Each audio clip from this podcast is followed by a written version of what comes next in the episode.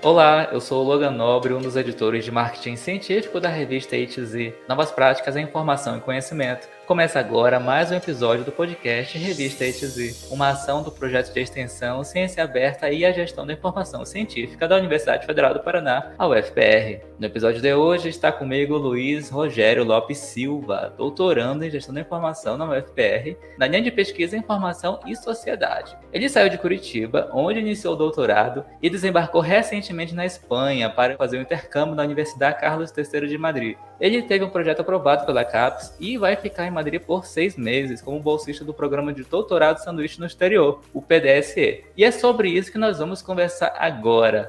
Luiz, seja muito bem-vindo ao podcast Revista ETZ. Muito obrigado, Logan. Muito obrigado a todos que acompanham o podcast. É uma alegria esse convite que vocês me fizeram. Me sinto muito lisonjeado. Acompanho o podcast, sou super fã da revista A2Z. Parabenizo a todo o time pelo trabalho que tem realizado aí nos últimos anos. Prazer estar aqui com vocês. Prazer é nosso, Luiz. Aproveita e te apresenta um pouquinho sobre você, onde você nasceu, em que lugar exatamente que você está da Espanha hoje, o que você gosta de fazer, o que você estuda, enfim. Esse é o seu momento, se apresente aí para o nosso público te conhecer melhor.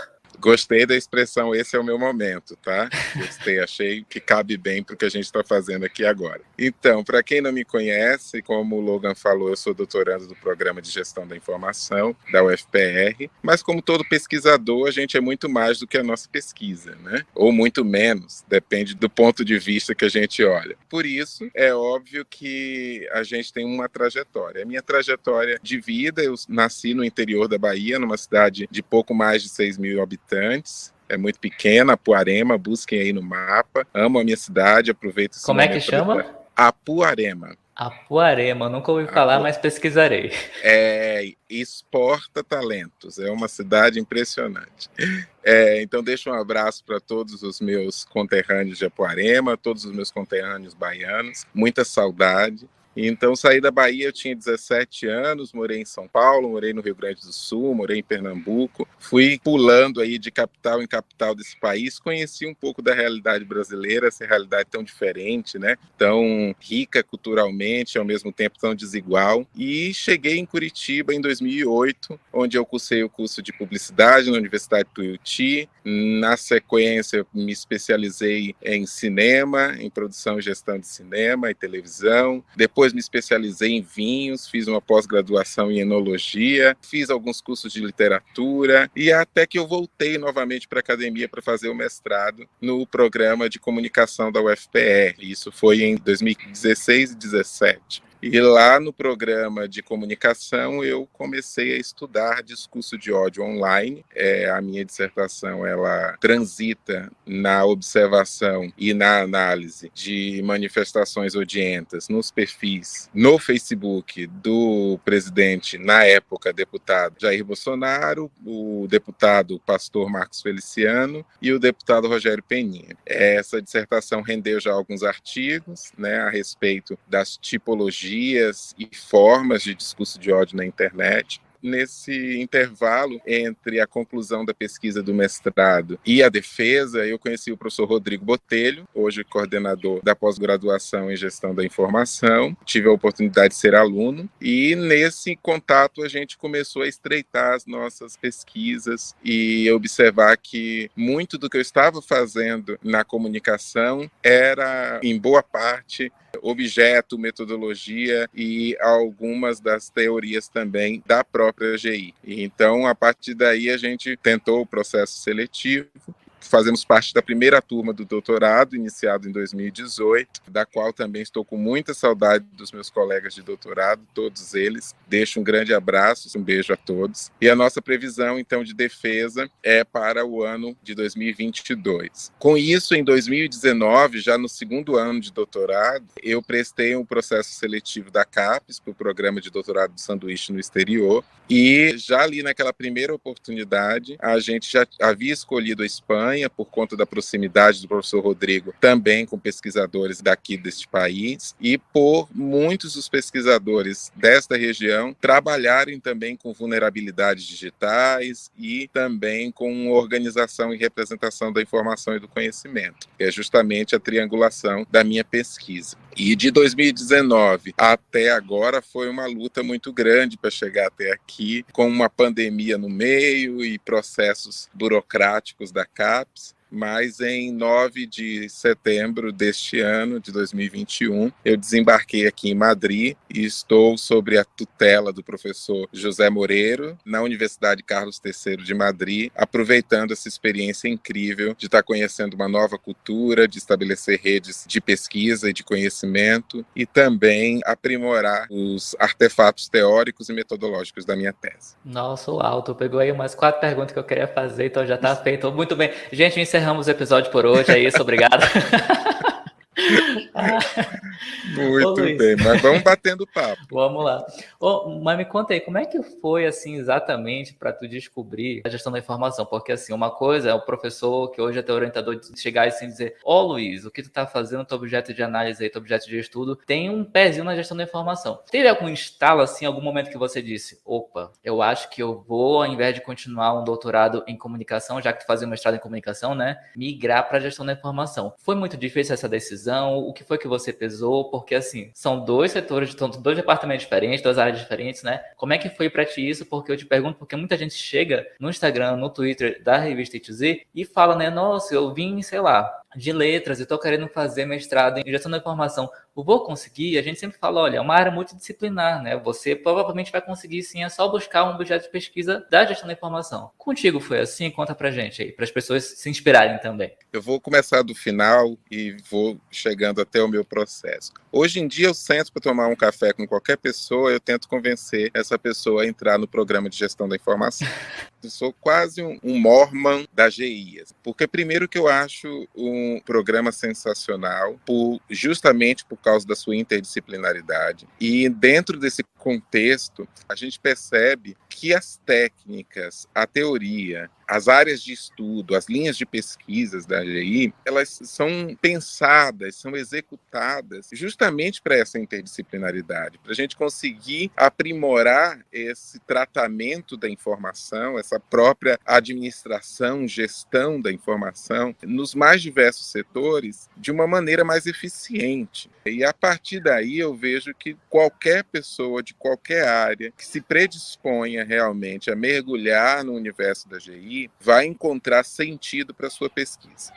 Então, por isso que hoje eu converso com o pessoal da comunicação, eu falo com o pessoal da ciência política, eu falo com o pessoal das letras, até da agronomia eu tenho conversado com algumas pessoas, falando, vai fazer GI, né? Vai fazer GI, você vai entender muita coisa para o processo macro da tua pesquisa. E então eu acho importante é, ferramentas como o próprio podcast e essa expansão publicitária da A2Z, justamente para desmistificar que a gestão da informação é uma área complexa, que a gestão da informação é uma área quase inalcançável.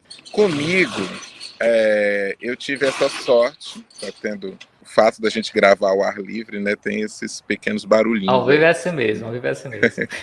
Mas eu, comigo eu tive essa sorte, né, eu tenho a sorte de ter um orientador que é, é muito amigo, muito parceiro, e que conseguiu me mostrar, olha, pera lá, não é bem assim, a área é tanto da informação e sociedade, tanto da área de informação e tecnologia, tanto da área de informação e gestão, mais propriamente dito. Então, assim, foi me, me, apresentando aos poucos onde a minha pesquisa poderia se encaixar e como que ela poderia contribuir para o programa. Porque eu acho importante também a gente falar que o programa não é só um, um meio de você completar a sua pesquisa, né? O programa é, é uma troca, né? Você consegue, como pesquisador, ter a sua formação, entender até que ponto são seus limites e avançar sobre esses limites, mas também você devolve ao programa aquilo que em alguma medida foi um investimento. Então, quando a gente tem esse cuidado, como você, a Jennifer, a Paula e tantas outras pessoas que estão aí, além de suas pesquisas, desenvolvendo projetos de extensão, ampliando a visibilidade do programa, entendendo né, que o programa, para ser reconhecido pelo MEC, também passa por uma série de critérios avaliativos que envolve produção científica, mas que envolve também a parte parte de ensino e de extensão. Então, assim, eu também entendo essa via de mão dupla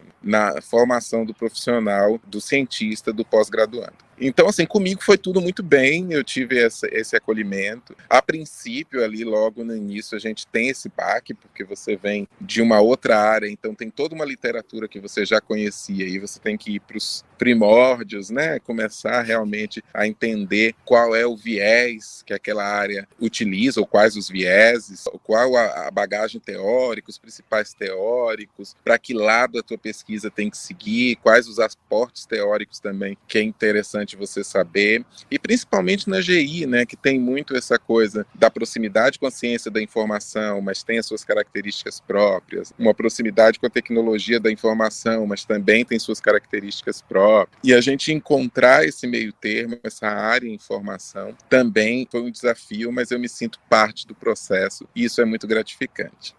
É muito legal ouvir isso de ti, Luiz, porque assim, quando a gente pensou em entrevistar você para participar aqui do podcast, a gente tem três apresentadores aqui, eu, a Jennifer e a Nicole, e a gente analisando o seu currículo lá, se eu vi, olha, o currículo dele parece muito com o meu, deixa eu entrevistar, porque, né, vamos ver aqui como é que fica essa conversa, porque assim, para você saber, Luiz, eu vim da comunicação social, habilitação em jornalismo, tive um pezinho em letras, literatura, quase fiz essa formação, mas vi que não era muito para mim, e hoje estou na gestão da informação, então, assim, eu entendo perfeitamente isso que você está falando. E eu também, assim, sou um divulgador da gestão da informação. Eu tenho um canal no YouTube, tenho um podcast, tenho um perfil no Instagram, só para falar para as pessoas a palavra da gestão da informação.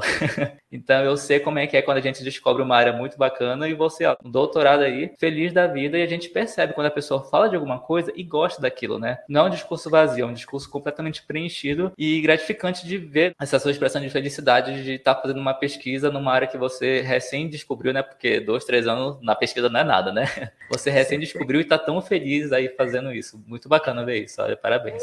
Eu acho que é isso mesmo. Eu acho que a felicidade transparece. A gente tem que mostrar que a pesquisa não precisa ser sofrida, a pesquisa não precisa ser um caminho solitário, nem deve ser um caminho solitário. Eu acho que isso é muito importante frisar. Existe, infelizmente, né, né dentro da cultura da academia, alguns mitos que, na verdade, não são mitos, são reais, mas outras realidades que também precisam ser acentuadas. Né? Eu acho que é muito importante dizer da minha experiência que o meu doutorado, estou agora entrando no último ano do doutorado e não foi fim do mundo, eu não tive grandes problemas, né? Foi um caminho de autodescoberta com todos os seus percalços, com todas as suas dificuldades que fazem parte do processo.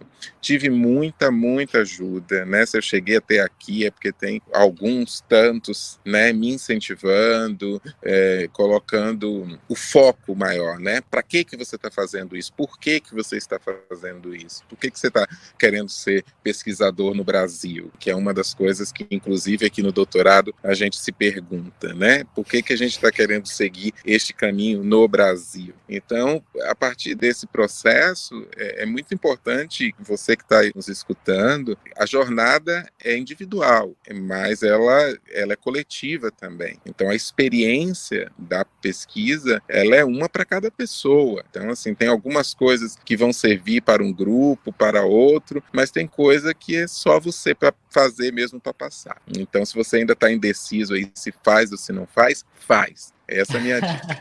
Muito bem. E falar em dica, conta aí pra gente como é que você conseguiu esse doutorado de sanduíche na Espanha. Você contou por alto, mas assim, eu quero detalhes. Você teve que fazer projeto, não teve? Demorou para aprovar, não demorou? Foi difícil, foi fácil? Conta para quem tá curioso, talvez não tenta por medo, não aplica, né, ao doutorado ou mestrado de sanduíche por medo de ser muito difícil. Qual é a realidade? Eu não vou dizer para você que foi fácil, né? Não foi. E talvez de tudo o que foi o doutorado até agora, essa tenha sido, essa conquista tenha sido a mais difícil, porque envolveu um planejamento de vida, né? Que teve que em vários momentos ter sido hum, interrompido. Então, em 2019, no primeiro processo seletivo, o concurso né, do programa, eh, o programa fez um processo seletivo interno, programa da GI, para essa bolsa. Né? Tinha uma vaga que a CAPES ofereceu ao programa e que todos os doutorandos poderiam prestar esse processo seletivo. Só que tinha alguns requisitos. Um desses requisitos era que a pessoa precisava estar qualificada. Então, eu estava com um ano de doutorado e resolvi que eu ia encarar o desafio e eu ia qualificar em um ano e meio é, o meu projeto. Começou aí a dificuldade.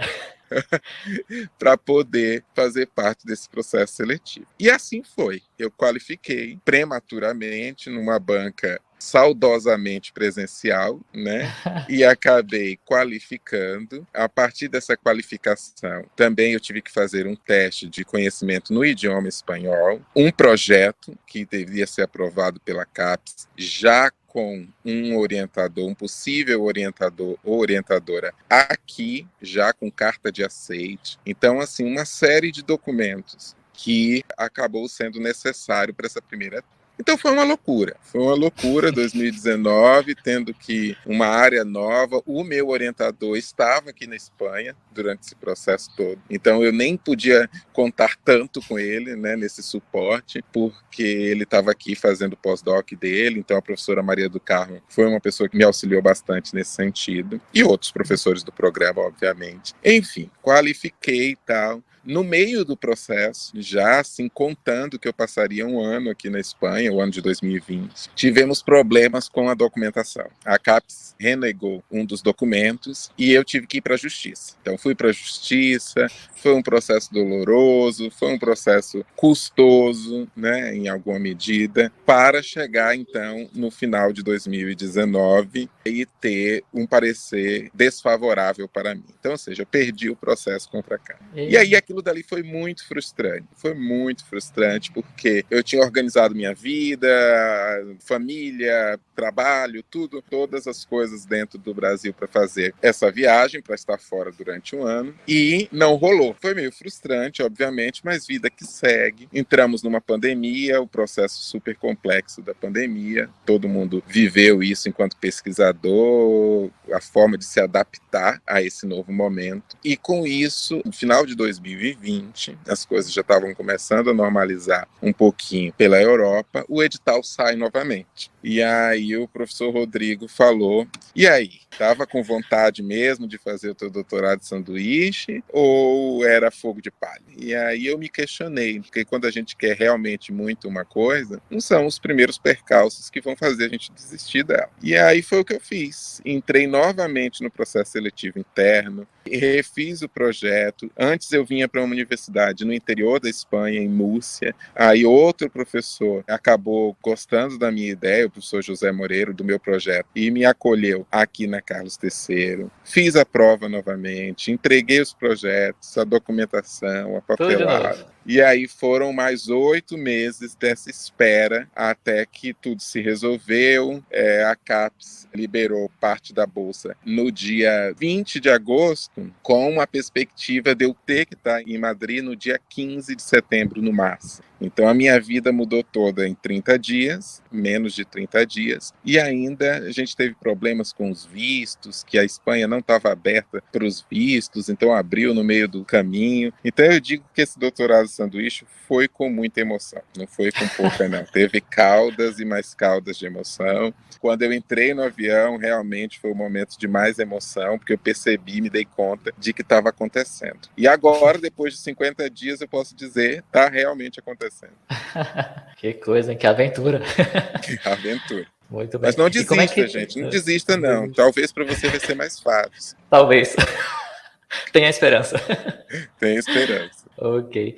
E Luiz, como é que é estudar doutorado na Espanha em relação ao doutorado que você fez no Brasil, na UFPR especificamente? É muito diferente? É parecido? Como é que é a lida, assim, como é que é o dia a dia de um doutorando aí na Espanha? Sinceridade ao extremo, né? Vou contar aqui exatamente as minhas percepções, sem florear, sabe? Porque acho importante ah, para quem está nos ouvindo entender como é o processo a gente ainda não está numa normalidade, né? A gente ainda está, espero eu, no fim de uma pandemia, e esse fim da pandemia, ainda dentro dos processos acadêmicos, as coisas estão começando a acontecer. Então, assim, as aulas presenciais, os congressos, os intercâmbios e redes que a gente tem montado aqui, eles ainda estão muito embrionários por conta que a gente vai para a universidade, mas acaba assim que a maioria das coisas que antigamente a gente fazia muito, tipo corredor, é, cafezinho, que é onde realmente os insights acontecem, onde a vida acadêmica toma uma forma também, essas programações não acontecem ainda. Ainda está todo mundo muito no seu gabinete, usando máscara, vivendo uma vida mais do que é possível se evitar de presencial, se evita.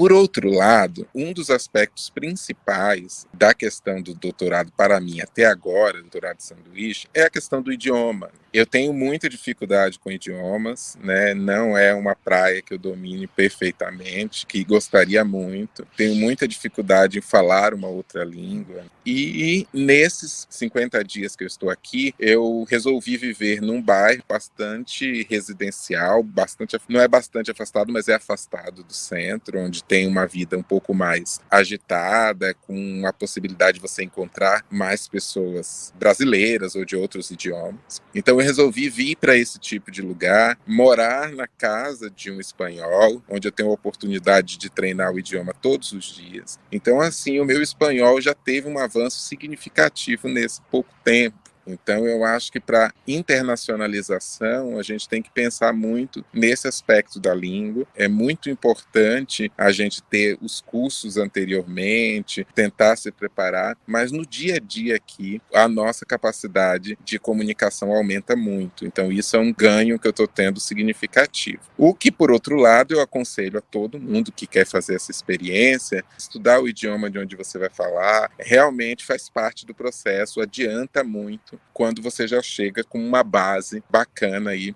A partir daí, como é que está a minha rotina, né? O meu professor tutor aqui, o professor José Moreira, ele está no Brasil, está em Florianópolis, né? Vai ficar um mês aí.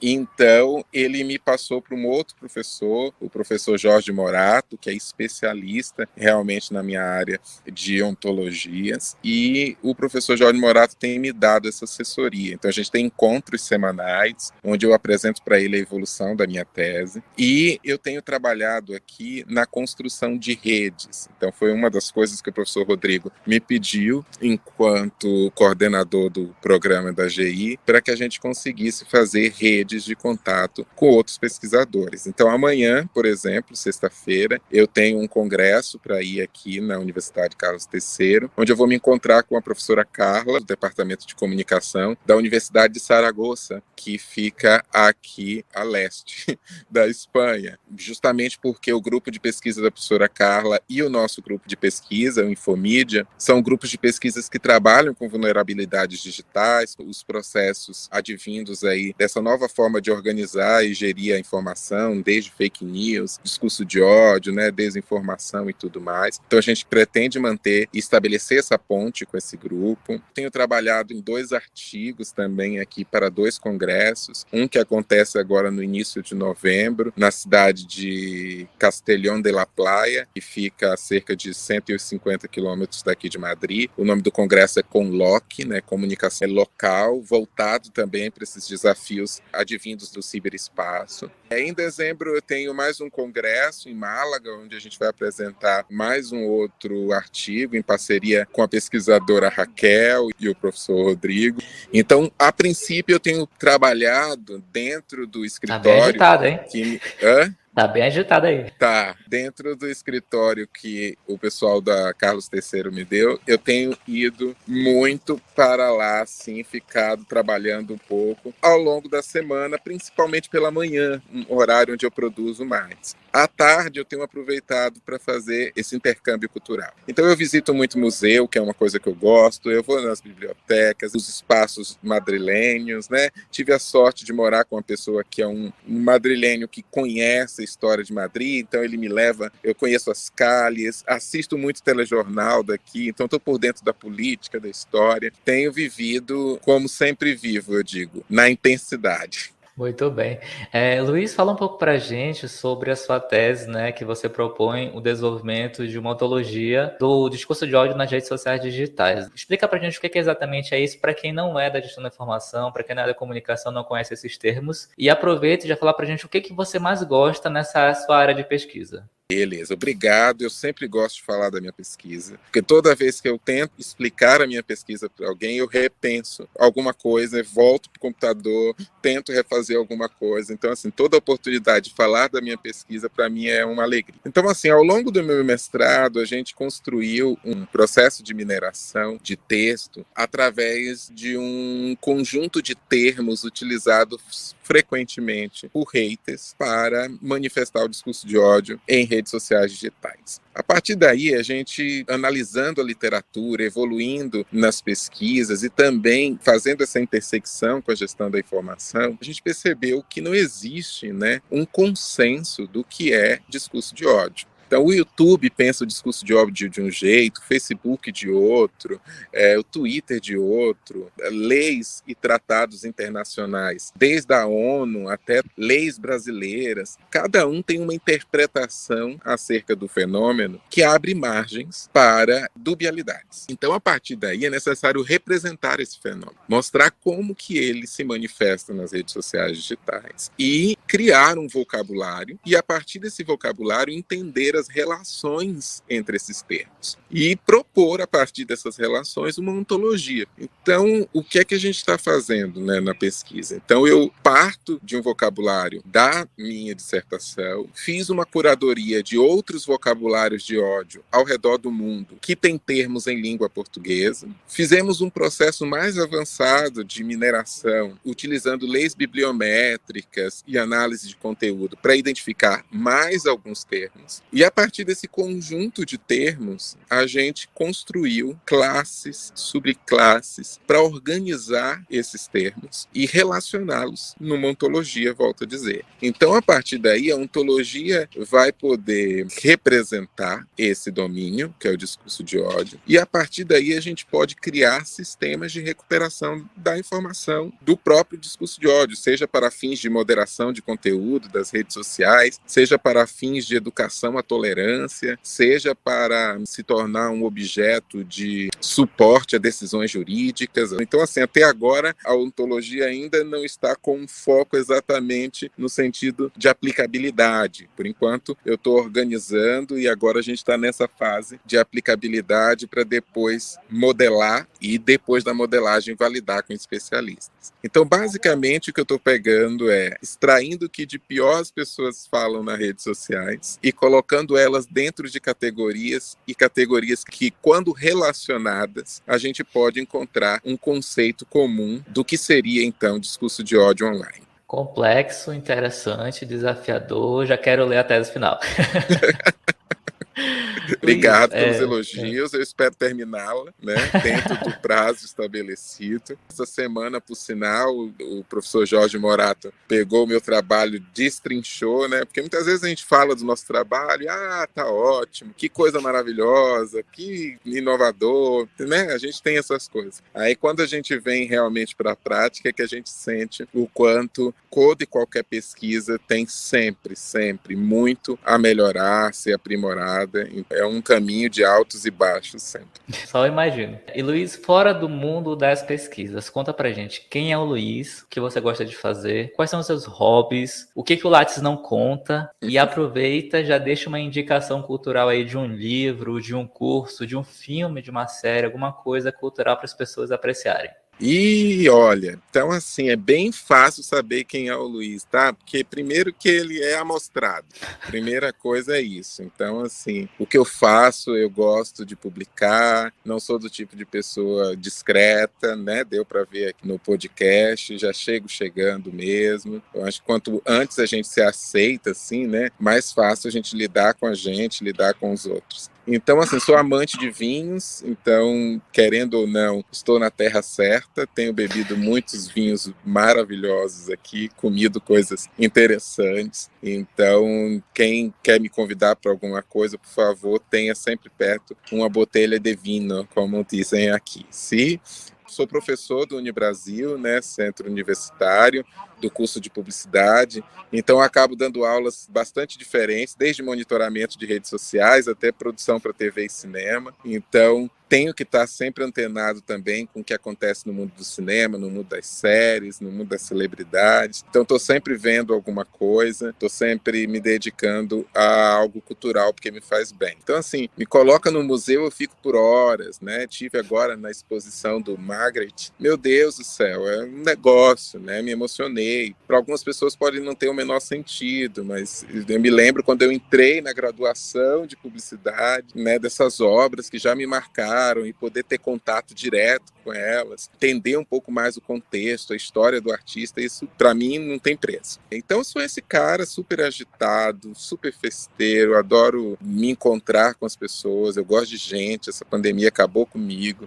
A melhor coisa de ser pesquisador são os congressos, né? A melhor coisa é encontrar os pares, é discutir ideias, mas depois ir para um bom boteco e ampliar essas ideias, mostrar também um pouco nossas inseguranças. Tá todo mundo no mesmo barco, né? Atrás de mim aqui tem essa árvore e também o sentimento de impostor. A qualquer momento eu acho que alguém vai passar aqui, pegar o meu celular e dizer: Olha, Logan, olha, ouvintes da E2Z, ele é uma fraude. Tudo isso é fumaça. Mas sou esse cara aí que está na luta para terminar um doutorado, que luta muito pelas questões sociais, né? Busca sempre, através do seu projeto de trabalho e da sua atuação, desenvolver em si mesmo e nos outros uma consciência política, social, para que a gente procure um espaço mais igualitário, mais justo. Eu acho que sem esse tipo de igualdade a gente vai permanecer sendo um país subdesenvolvido, permanecer com os resquícios da escravidão e de um colonialismo é, selvagem e violento. Então, assim, espero sempre nessa minha passagem pela academia e espero Deus que continuar nela, é mostrar para as pessoas um pouco que é possível fazer as coisas de maneira colaborativa, de maneira feliz. Sou esse cara aqui, às vezes bem, às vezes mal, mas sempre estou aí, tá? É um pouco isso aí. Como dica, né? Deixa eu ver. Eu li agora há pouco um livro, inclusive no trem, assim, muito rápido, que eu aconselho bastante, eu não vou lembrar o nome da autora, mas o nome do livro chama A Morte é um dia que merece ser vivido.